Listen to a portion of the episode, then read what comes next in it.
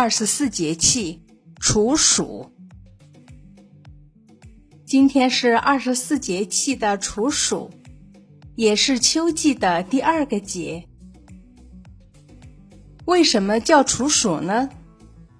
因为从这一天起，气温开始有一个比较明显的变化，尤其一早一晚，天气明显凉爽。即使在出大太阳的中午，也和盛夏时天蒸地煮的感觉完全不一样。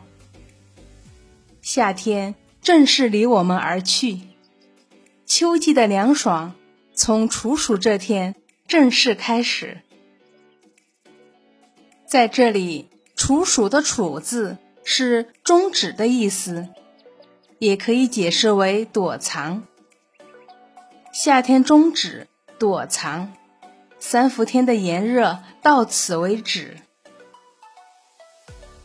因为每年处暑前后恰好是中元节，中元节又叫七月半，是民间祭祀祖先、鬼神的节日。最早是朝廷官员们在这段时间用秋收的谷物祭祀土地神，后来发展成七月半。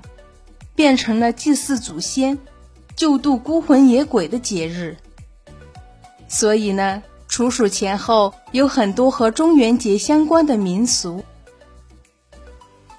在过去，每年的七月初一到七月三十一，整整一个月的时间都要举行民间祭祀，人们会在这段时间里开鬼门、关鬼门、放河灯。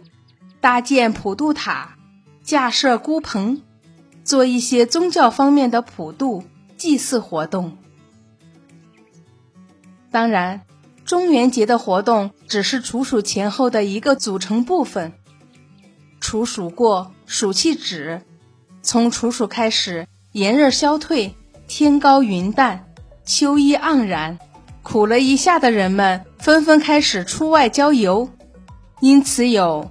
七月八月看巧云的说法，其实就是出门郊游，迎接秋天。在沿海一带，处暑还代表着收获。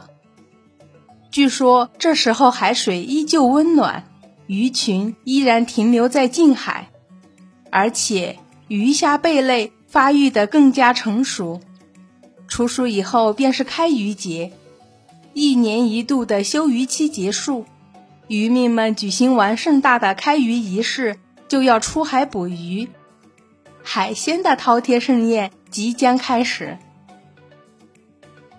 古人观察到，处暑期间，老鹰为了储存过冬的能量，开始大量猎杀鸟类，万物开始凋零，黍、稷、稻、粮等农作物已经成熟。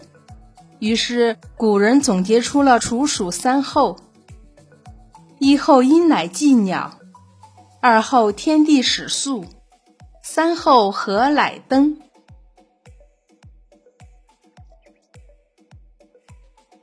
秋高气爽，天地始肃的处暑就讲到这里啦。谢谢您的收听，我是火火老师，咱们下个故事再见。